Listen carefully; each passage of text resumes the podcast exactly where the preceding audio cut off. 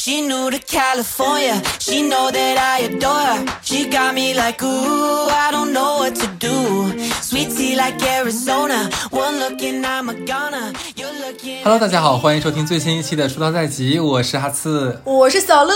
嗯，这一期你看题目大家都很喜欢吧？互联网上的渣女，没想没想到还有二零二四年版本。我们返场啦！这个系列我们前面出了三期，分别是按正常顺序来啊。第一期是一百六十四期，然后第二期是一百八十三期。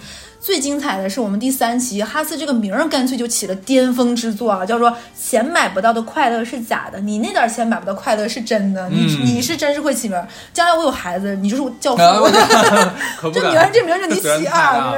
这期不，你这期的好，我觉得可以详细说一下，好到被某些平台拿拿过去洗稿用了。是的，这个我跟大家讲一下，就是我们上一期就是刚刚说那个钱买不到快乐那一期嘛，它的第一个故事小赵的故事，没有听过的人呢，我这里就不展开啦。这一期的精彩就留在那一期嘛，大家赶紧去收听，并且是不花钱的快乐。嗯 是的，对，然后这一期的内容其实被某知名的公众号下面的两个矩阵下面的两个平台有抄袭，两个号有抄袭。其实说实话，我跟哈斯已经不是第一次遇到这种情况了。就是如果说难听点，就是那种很因为内容创作的抄袭很难定义。如果你只是比如说融了梗呀和各方面，那就算了，这没有办法。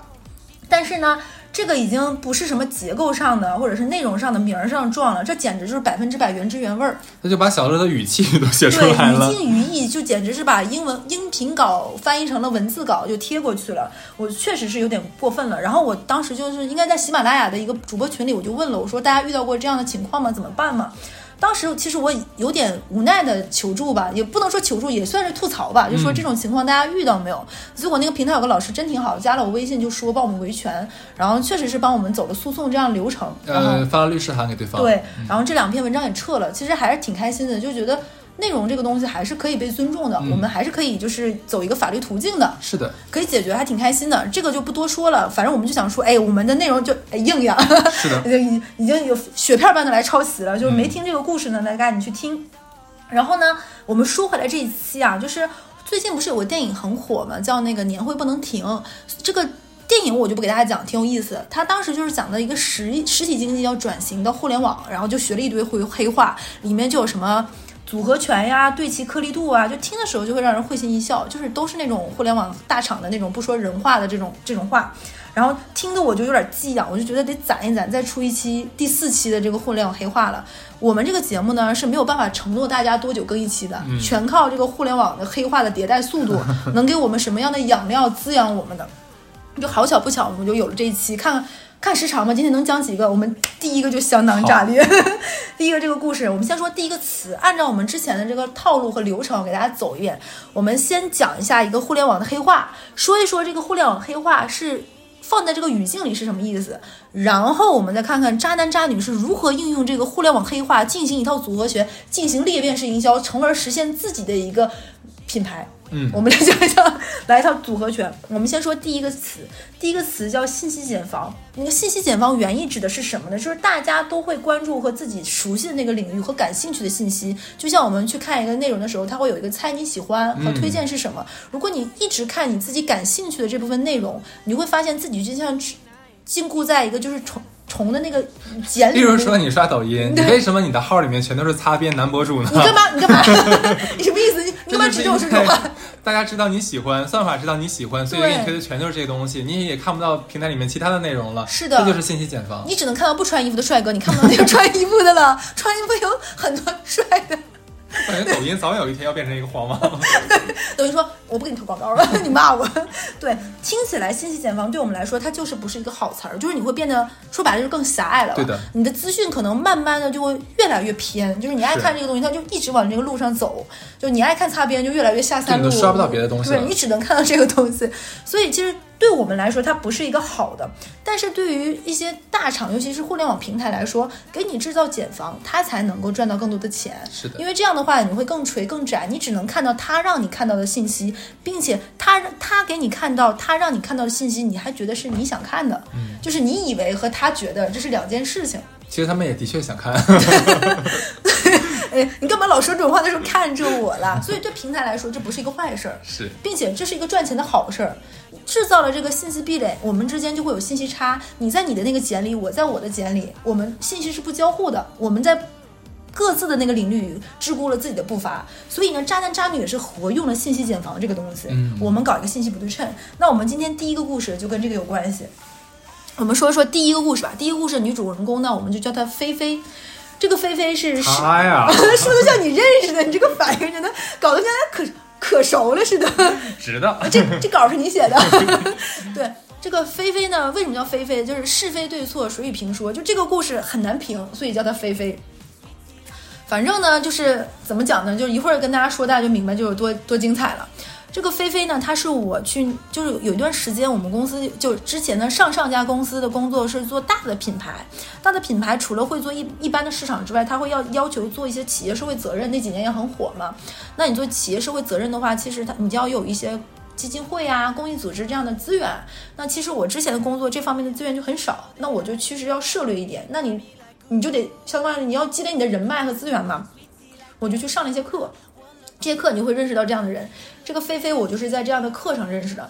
然后因为你在这样课上认识的人，大多数都是那些为爱发电的，因为这些组织其实他们的收入没有那么高。很多人就是在对这方面有情怀和各方面的。就当时我记得有个姐姐说的话，让我印象很深刻。她说我上班十年都没有赚出来我的学费钱。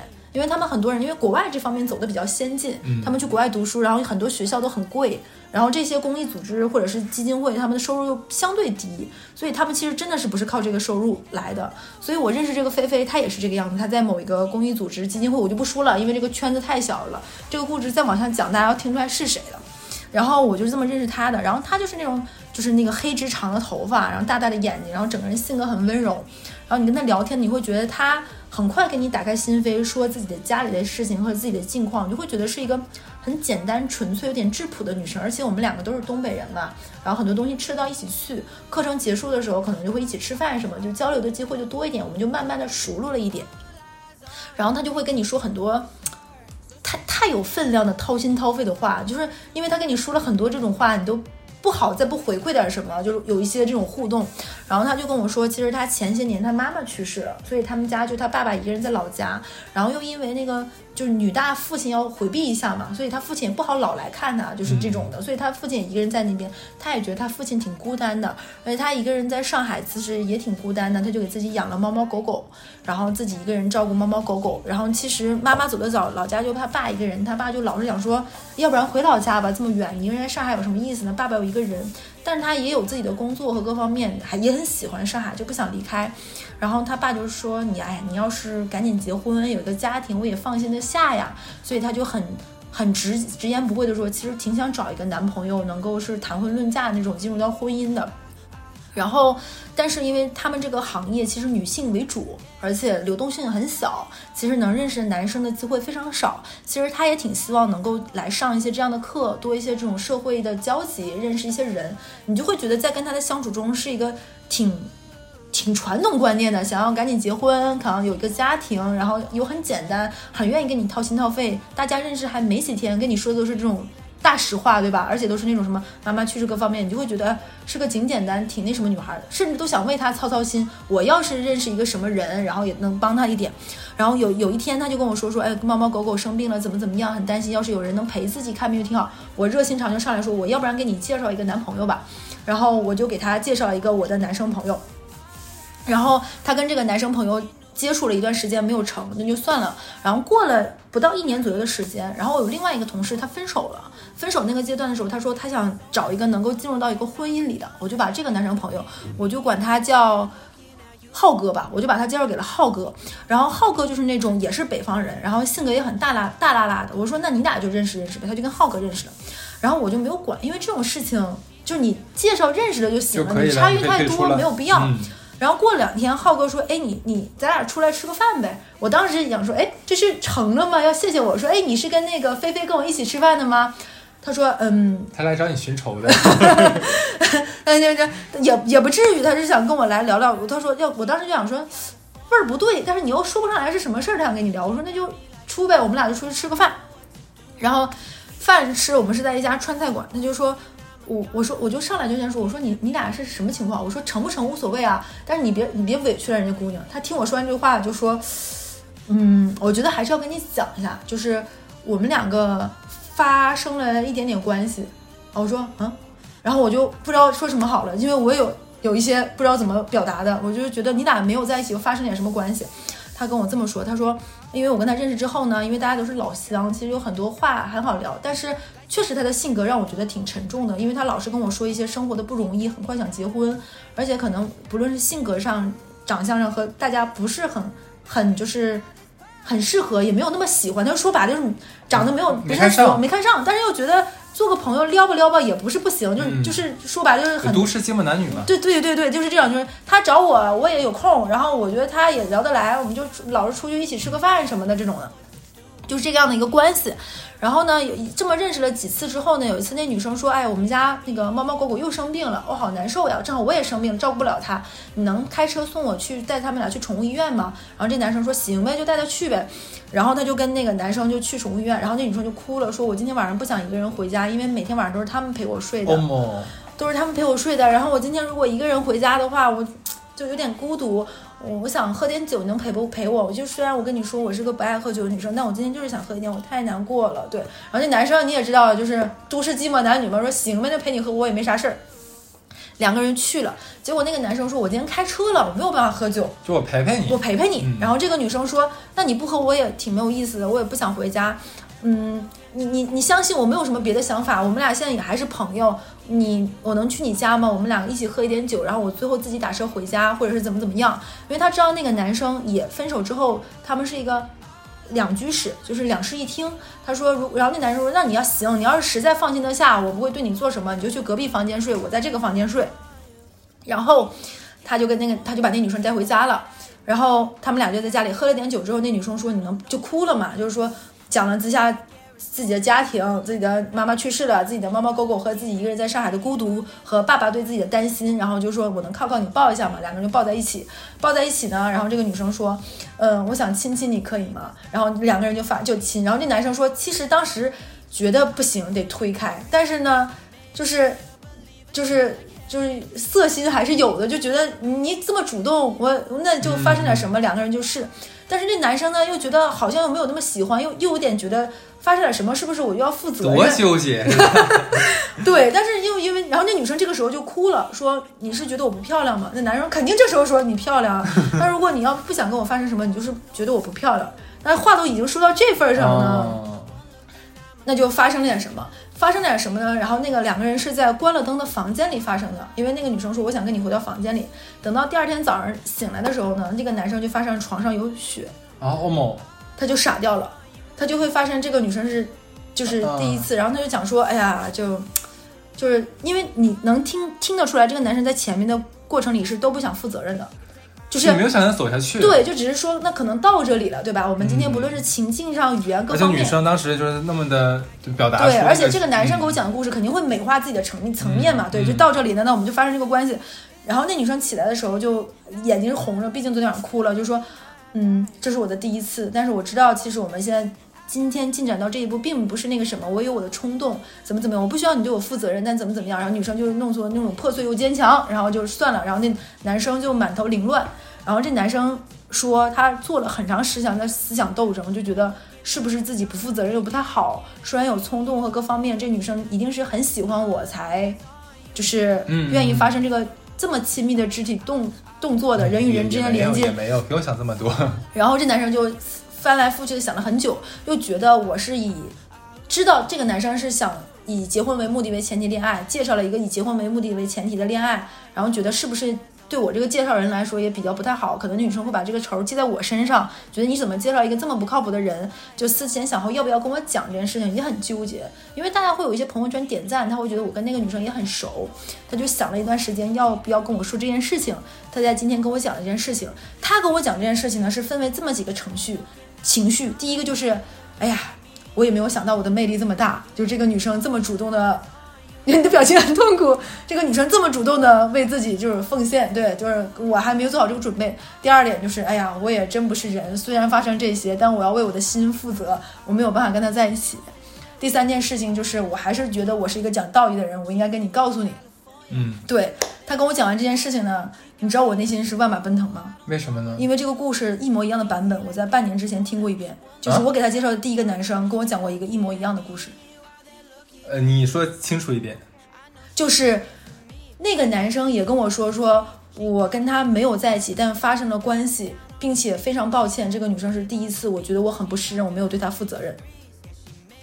等一下，这个女的是惯犯，这个就是意思吗？对，就是信息茧房了。这两个男生都以为自己跟这个女生是第一次，啊，那为什么会有血呢？就是我这个事情，当时我就傻掉了，你知道吗？我跟那个男生就是喝了那种餐厅里的酒，我当时不知道我是上头了还是醉了，我当时就傻掉了。就是当我听到这个故事慢慢不对劲，跟上一次是一模一样的时候，你能懂那种状态吗？上一次这个女的也是以苦情，然后想一模一样，哇，那他狗和猫是他道具是吗？就是 play 中的一环，就是我们继上次的小白龙，我们这个故事里面又出现了动物伤害，我的天哪！呃，这这啊，这这你是不是没有遇到过这个题型？不是他他他他为什么？这女孩这么做为什么呢？我也很困惑，就是就是你想不明白。就首先我听完这个故事的时候，我脑子里面第一反应是如何能有这个血？他是为了讹钱吗？我觉得他有点，他想找到一段稳定的关系走下去，但他不知道怎么走下去，他选择了这个这样这个方法这样的一个方式。但是你，你知道，当一刻当时那一刻的我脑子里快速过了一下，我要不要跟这个男生说？就是我曾经听过一样的故事，但是我看了一下那个男生的状态，我觉得大可不必，因为就像我说，那个男生沉浸在自己伟岸高大，OK，一个女生，我那我觉得你愿意这个信息茧房对你挺好的，就没有必要，你就在这里吧。我觉得我也不需要多说什么了。嗯，就是我当时想说，就这个故事就到此为止，因为你说谁受到伤害了，嗯，又又又很难。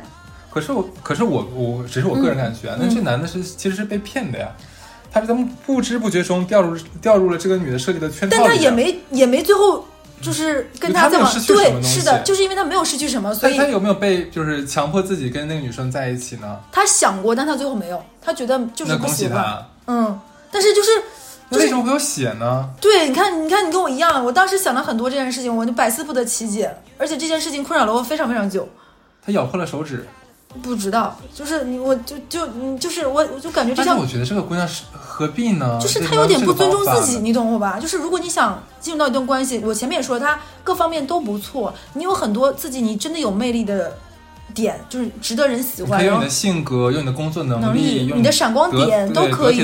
你不需要这个样子，你为什么要把这件事情做了？我我至今哎，没想，而且我特别奇怪的是，既然你来到上海这么多年了，他怎么会觉得说拿自己的身体作为得到男人的他？有他有点物化自己了，我觉得。对啊，对，就是就是你你你没有你，其实你这个人比这重要，比这珍贵，比那个什么的，就像你刚刚说的，非常非常多，完全没有必要用这个。我觉得会有点就是这掉掉价，个这这有点清朝的手段，就是宫里对那一套，对对对对对，这是天哪，这二十，就是很难评，对不哦对？不像一个二零二四年我们会讲到的故事，但这个事情也就是两年前啊啊，一一年前、两年前，疫情后，对那也，三十多岁了，也不至于用这个方法吧？跟我差不多年纪啊。对啊，就是就是很难讲，而且这两个男生的，我觉得一定是在他在跟过程中发生了什么，他们俩讲的故事一模一样。那这个女生后来有找你跟你聊这个事情吗？没有，她应该也不好意思讲。他没有跟我讲。就是我们后面就因为这件事情之后，我也他后面有再约过我吃饭，我就很礼貌的拒绝他。他可能也不想跟我再过多的说什么，因为他不知道我知道了什么程度。嗯，对，如果不傻的话，应该也能猜得到。就是这 就是嗯，就可能我也是这一环，对我跟那两个动物一样受到了伤害。嗯，对，就是这件事情，我其实 你说他也没有得到他想得到的结果是的，，就是因为他没有得到他想得到结果，这两个男生好像被骗了，但是也没有受到实质，没有失去什么。对所以我就导致我这件事情，我感觉我就到我这儿为止，我就不能再跟任何人讲了。嗯嗯，结果在节目里讲了，对不起好好大的一个信息茧房啊！这个是不是是不是很配得上“信息茧房”这个词儿？嗯，这个故事是不是第一个？难以想象发生在上海。可能这个故事和小赵一样，将来也会被别人洗了。小心律师函哦。哦，对，那我们就接着讲第二个故事啊。第二个故事非常新鲜啊。第二呃，第二个词叫做职场积分抢单制度，没有听说过吧？这没有听说过这是去年年底最新的词，这个词非常热火，非常大厂。具体是哪个大厂呢？我不不说名字了，它是某个非常擅长做游戏，并且做的游戏很烧钱的公司，基本上是爆出他那个企业那个嗯，知道了就那个号了这。嗯我就不说了啊，这个词儿呢有多火呢？它已经成为了各大厂之间的一个笑话。但虽然是笑话，又被很多的大厂模仿。我给大家讲一讲这个是一个什么意思啊？它基本上是开创开创了职场花式卷的一个新流派。什么叫职场积分抢单制度呢？员工在完成自己的本职工作之外，还需要以抢单的形式完成额外的工作。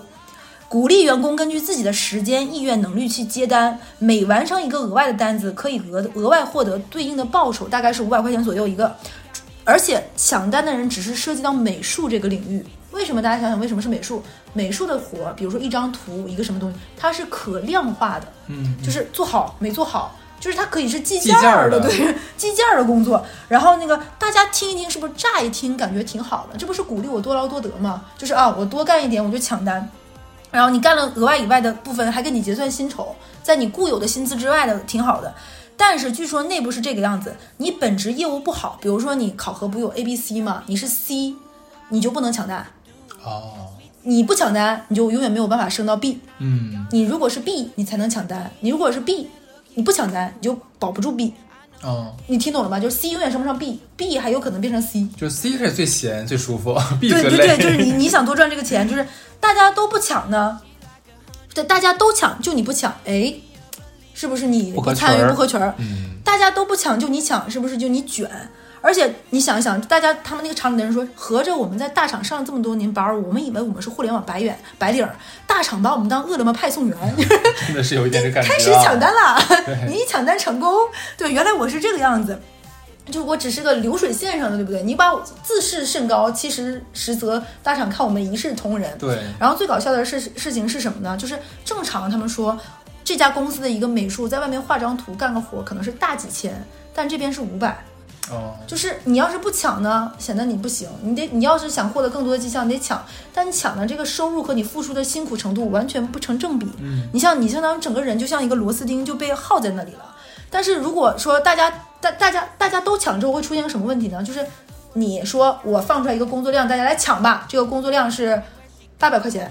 另外一个部门给你卷，A，，我们部门接单，我们部门五百就接单。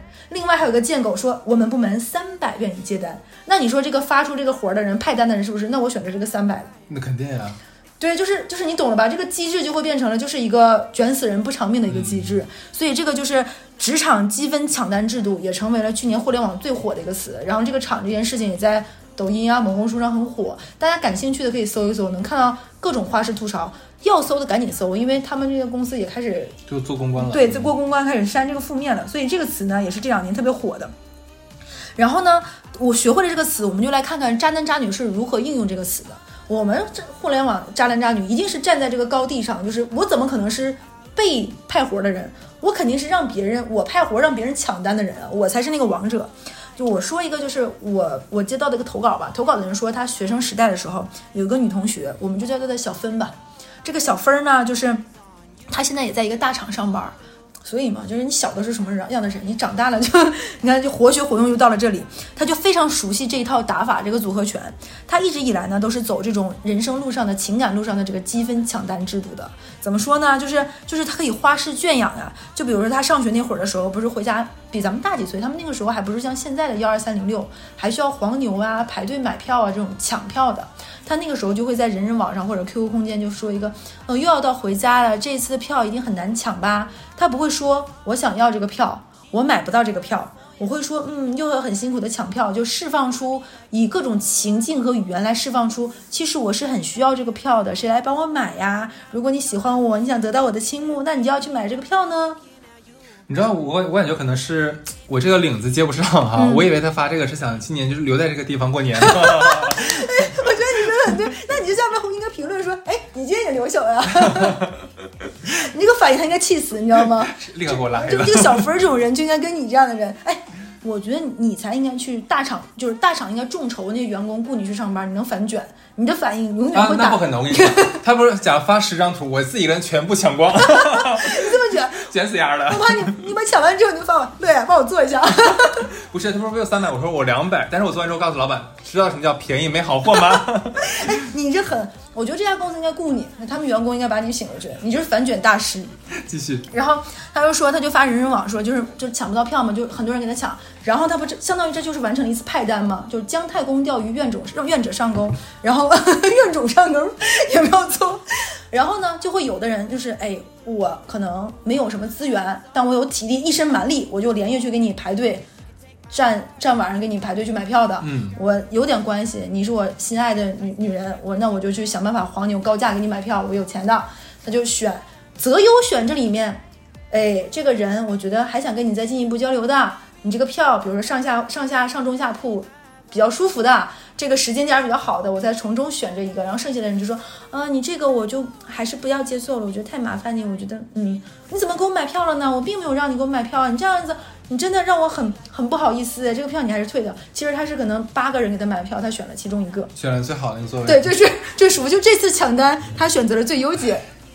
对，所以说他就是在这个样子。然后就是时间久了，比如说买票呀、工作呀，他都这个样子。包括他后面在去了某一个一线城市，那个一线城市跟上海是一样，也要就是这种积分和各方面落户的。落完户之后，他发现，哎，怎么了你？说深圳啊？你怎么这样？你干嘛？我都没说破的，你怎么就你怎么就讲破了呢？然后他买完房子之后发现，哎，没有钱了怎么办呢？这个家里还是要那个什么呢？那我可以通过抢单机制，让我们家这个家具就买起来呀。就可能跟 A 去逛街买了一个床，跟 B 去逛街买一个柜子，跟 C 去逛街再去买了个什么，他们家的家具就买完了。还有就都是男的花钱买的。对，然后哦买完家具之后开始要配电视了，然后呢就觉得哎，但是我们家在这个过程中其实是怎么说呢？就是还是缺少一些就是这种，比如说装个东西那个什么呢？这个时候他就是熟练的运用了一些约的软件，人家用约的软件呢是用来约享受身体上的愉悦。他在上面是找零工工作人员，就是这个约到家里来说，我们一起共进个烛光晚餐吧。但是我们家这个柜子你帮我装一下。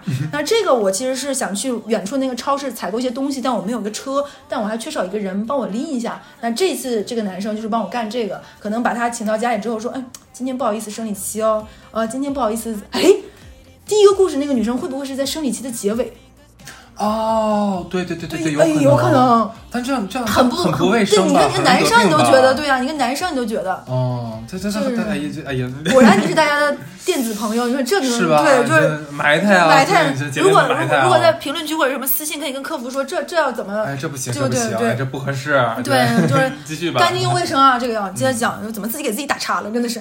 然后就比如说，哎，那这个就今天我这个电动马桶新买了一个马桶坐垫，我不会弄，怎么调节？那我就再次用一下小软件，然后找一个看起来，呃，因为有一些那种软件，它是能看到，比如说你学的是什么专业的，你的兴趣是爱好，那我们就今天找一个这样嗯就近他是在学可以的。学信网上面找是吗？对，可能也在知网上找吧，这就是再找一个。那今天就比如说我们家这个电视这个机顶盒不会装，哎，那我们就今天定向来一个。哎呦我去，这它就跟定向招聘一样的，对吧？它这个抢单制度就做得特别好，就这么一来二去，他们家这个就完了。对，然后后面呢，就比如说可能这段时间呃经济比较拮据拮拮据，我们就走这个路线，时间久了它就是这个样子，搞了这套自己的这个抢单制度，是不是就听起来和那个什么？然后这个。抢单还有一个男生版的这个投稿，是个男生渣男自己本人给我投稿的。啊你知道你知道他是怎么搞的吗？啊，我不猜有有点类似，就跟这个女生还不一样。他就是出去怎么样子呢？他就跟别的女生说说，哎，我今天想怎么怎么样，然后在自己众多的女生可能有喜欢他的各方面，挑一个自己今天最满意的状态。一样的，就是他说，他就特别喜欢今天，比如说发一条朋友圈，有人跟他跟他点赞，他就姜太公钓鱼，愿种上钩，就是谁回复他，他就挑今天回复的里面哪个跟他一起去。咱俩的朋友圈不是有几个这样的吗？男男女女都有，就是我就觉得他们真的是这不是一个玩明白，海王海后的套路吗？对，所以你就是，哎，有的时候我在想说，你说海王海后，如果他们真的公开自己海王海后的身份，其实我觉得就不叫渣男渣女，其实我觉得不是他主动公开，而是说在圈子里大家都知道，所以已经就是说你愿意上这个钩，那你就嗯去试一试。因为很多人还是觉得说我是特殊的那一个，或者说我还是想试一试，或者说他真的很迷人。因为你当海王海后，你至少得有点当的资本吧，要么底色得够，对，对，那肯定还是有些人想就贪图人家的美色嘛，总归是有人上钩的。对，所以我当时就觉得，哎，他这个也真是，尤其是他们家那个家具买全了，我是真的。对，我觉得你刚才讲那个第二个故事跟第一个故事没有可比性，我觉得还是第一个大姐，我觉得她还是有有道。我觉得她，我我当时听完这个故事，我当时心里想的时候，这是投稿吗？我想说，她这已经不是一个那个什么了，派单了，她简直这是众筹，她是把两个互联网词汇都学明白了。但我觉得当他的朋友是件很开心的事儿。对他那个不要的票啊，什么乱七八糟就都给我我吧。我不回家，我回家。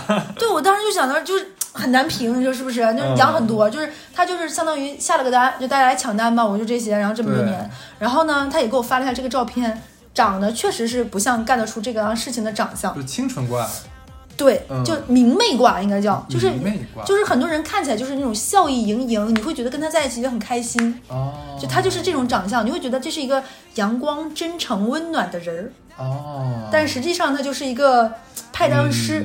对，资源整合大师就是一个主打的，就是一个资源整合。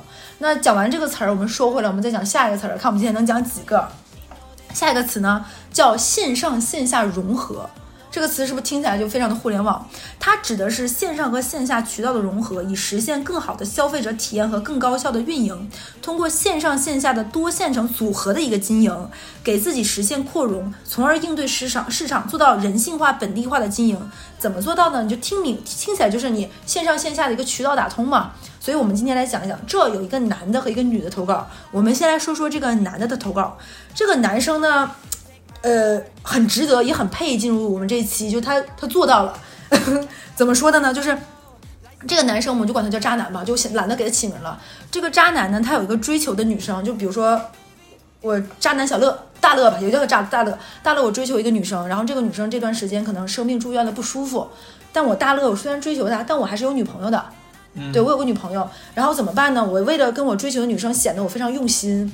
我就问那个女生说：“哎，你一个人在住院，病病房的饭都很难吃。你跟我说你想吃什么，我去给你买。不行，我就给你买也不够用心，外面做的东西东西都不太干净。这样，我为了让你能够吃上好的东西，我去买饭盒，我学会做饭，我每天你要吃什么我给他做。然后那个女生说：哇，好感动。虽然我还没有跟你在一起，你真的很愿意在我身上花心思。我就给你报菜名，我今天想吃什么吧。然后就比如说这个女生就小哈小哈美女就跟他说说大乐，我想吃什么什么什么。大乐说好嘞，回去就跟自己的女朋友说，我今天。”我们笑的是不是不厚道？我笑我们笑的是不是不厚道？我的妈呀，真狠！我最近吹气，我好像得了那个，就是那个，就是那个，就是不是那个吹气，就是那个，就是胃不舒服那个，就是就是那个叫什么？就是嗳气，就是大概就是他就是就是反正胃病，胃病就不好，就不太跟你，我得给你分餐，我得自己吃，我得养胃，我不舒服，我要吃一些好消化。啊，对，想起来了，一下子。然后那个跟女朋友说你要给我做这个这个这个，然后女朋友说啊确实很不容易，然后女朋友给他买好饭盒，其实他也没有买饭盒，是女朋友买饭盒。哎 呀，姜太公笑，怨种上钩，这是女朋友说好做饭就每天点菜，然后就是他拿着这个饭盒，然后这边就立马打车去医院给自己心爱的那个小小哈美女送一个饭，大乐就每天干这个事情，就是做这种线上线下的一个融合了，渠道打通了，小哈点菜。大乐收到信号，大乐跟自己的女朋友小乐说：“你看，我要是他女朋友，我跟你讲，就不是今天不是他死就是我死，必须回只能回一个。然后自己喜欢这个女生小哈美女，然后不是去英国读书了嘛？英国跟国内是有时差的，正好就那边可能晚上，这边早上，这边差七个小时嘛。然后那个这女生刚去国外，就也是那种比较小哈美女要供着嘛，说哎，我早上起来上不起来课怎么办？就好困好累很辛苦。然后那个大乐就说。那不行啊，小哈美女，你起不来，我天天早上叫你啊，我闹钟啊定了。他他晚上就跟他女朋友说啊，我最近打游戏要做那个攻略。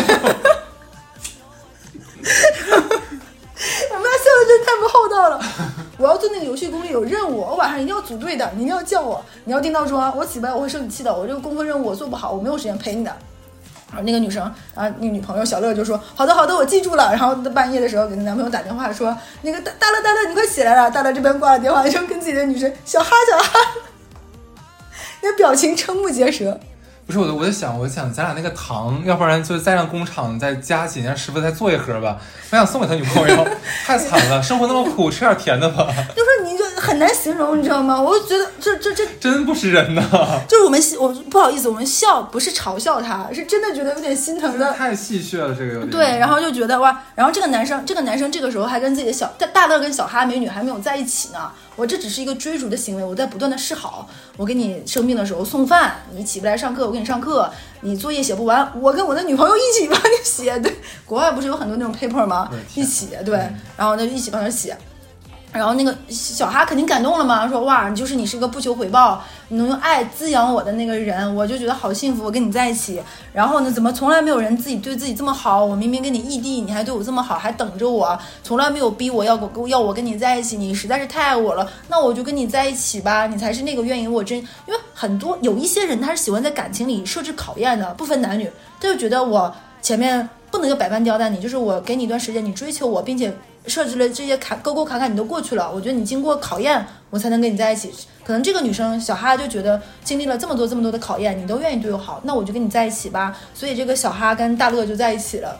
我们一切凡人精都要大乐人，然后就在一起了。然后从来没有人自己对这么好，还在国外等自己嘛，然后就在一起了。然后呢，就是就是他在国外嘛，跟这个男生在一起之后，殊不知这个男生有三个女朋友。不不不，什么？同时，就是有个正牌冤种女朋友，然后还有小哈，还有谁？还有一个，我接着跟你讲，就我觉得刚刚不说那个，我们不是说了个词叫姜太公钓鱼冤种上钩吗？我觉得姜太公看到他冤种女朋友在扔河里，你还回去多待一会儿吧？真的太心疼了。他还有一个女朋友，不说已经说了冤种和和那个那个小哈嘛，他还有一个自己自己的研究生学姐，然后和这个英国，然后他就跟那个英国女生说说，哎，你不是要从英国回来吗？我我想让你帮给我妈带个包，我妈从来没有用过奢侈品的包，然后你能你能帮我带个包吗？然后那个女生说，哎，反正我们俩谈谈恋爱，你这么长时间，因为那女生条件很好，你这么长时间对我很好，不求回报，我觉得我在英国，我们家条件也不错，而且买个包。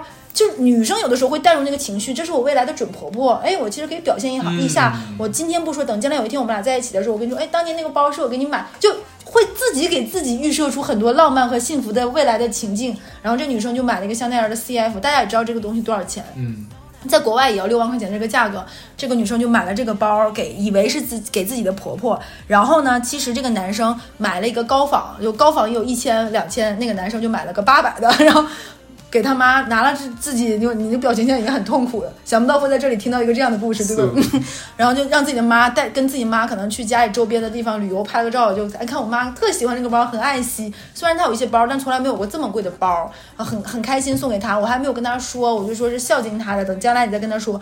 转身就把这个转身就把这个包送给自己的研究生学姐了。然后跟自己的研究生学姐说：“你看我最近很忙，没日没夜的跟着老师做项目，确实是跟着老师没日没夜的做项目。然后自己在做一些东西，在外面做一些兼职，乱七八糟赚了钱。其实我就是觉得你马上就要毕业了，你应该有一个自己的奢侈品，而且我觉得不能是轻奢，轻奢不叫奢侈品。我是研究了很很久的那个什么小红书乱七八糟，我觉得要买这个品牌就要买这个品牌的这个才是配得上你的。我是你你你相信我，我没有问别的女生，我是自己研究的，我觉得这个才那个什么的。”然后就买了这个包送给自己的研究生学姐，对，其实他一边在忙，但一边忙也要跟自己的正牌女友，对不对？很忙的，就三线并成，然后拼，然后研究生学姐就会觉得，哎呀，好心疼，我觉得我们导师这么搞，然后你还省吃俭用，然后不停的做项目，加班换了这个包，然后学姐也知道他拼死拼活的在实验室里，就觉得怎么会有这么爱自己的小小奶狗啊？你的表情。然后，然后就觉得就是认真搞学术。然后这个男女生学姐家里条件也不错，大家也看得出来这个男生是有一些攻心计的。这个学姐就去呃澳门，就是做做一些什么交流和比赛的时候，就给这男生带了一块跟这个包差不多价值，甚至更贵一些的一个表，然后送给这个男生。然后这个男生就带着这块表到处装有钱人，然后再去一些社交软件上去约炮，就是咔秀一个表，操咋咋那种的。然后开始就是就是跟自己导师就是，我是一个做研究的，在学校里现在还在读书，是因为我有更高的追求。其实是在外面在钓钓人呢，也是个神人，就线上线下就也是个神人，对，精力真充沛，也是日理万机，日理万。就是这这帮女孩真是目不识丁。我觉得他他那个院主那女朋友是最惨的，他得到了什么？我我我看到包那个，我我当时就一瞬间想说，难道是送给他女朋友的？就是可算。我你讲的时候就觉得肯定不是他女朋友。他女朋友得到什么？得到个饭盒，太生气了。这个得到了厨艺的精进，真的真的是很心疼。然后这个就我们不是说线上线下融合吗？我们听完了这个渣男的，我们还有个女生的版本。然后呢，就也是线上线下联动的，因为同时勾搭很多人，很多时候自己的脑子转不过来。跟那个就是上面那个故事丰富一点，这个简单一点，他无法保证每一句话都是动人，都是撩人的，对吧？我同时约那么多人，很难很辛苦的，搞得像咱俩。那你看那个很难接的这个，我我？我我觉得他很难哎，你你告诉我前前面哪个稿是你给我投的，是不是那个大乐？你可没那两下子，你精力根本就没有那么旺盛。然后，然后就是他会主动就他，我跟你讲，他有一套自己的这种线上线下的一些捷径。哎，我感觉讲到这里像教大家一些攻攻略一样，就不是这个样子。我给哎。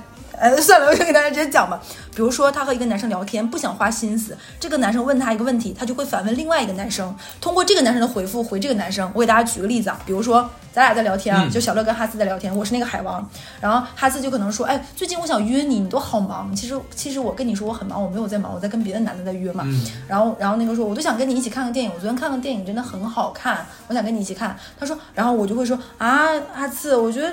确实没有时间陪你，我也很抱歉。但我真的最近年底你也知道，加班很多，没有时间。那个电影你看，那这样我们今天晚上我也回去看。我们两个虽然我没有办法陪你，我也抽时间看，然后我们就可以一起聊这个电影哪里好看的呀。然后呢，他其实也没有时间看电影，今天晚上要跟另外一个男生出去约会呀，他就跟另外一个男个男生说说，哎，我想看一个电影，哎，我们今天晚上一起看。你看完要给我讲你的影评哦，我要给我给你布置个小作文，看看你有没有很认真。要八百字哦。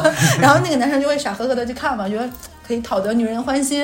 然后这个男生看完给他讲一些，然后呢，这不够，他再花三五分钟时间去某音上看一个三五分钟，这个男生叫小帅，这个女生叫小美，啊大概通览一下剧情够了，再通过这个男生补充一点这个电影里面的一些所谓的含金量的信息，再看一到两篇豆瓣儿，哎。十分钟的时间搞定了，这样就可以跟另外一个男的交流，说：“我今天我昨天晚上看，我觉得你推荐的电影真的很棒，好有深度，特别是里面的这个这个情节。”然后小作文再改编一个发给你，然后你就发现，哇，原来你这么忙的时间还有时间这么用心来跟我，就是看这个东西拿我当回事。对，然后就是就非常的，还比如说这个男生喜欢聊足球，哎，我为了跟你，我就跟另外一个男生说，哎，你看足球，你最喜欢哪个球星？然后那个男生说，我最喜欢的可能是哪个哪个球星，他就立马跟这个男生说。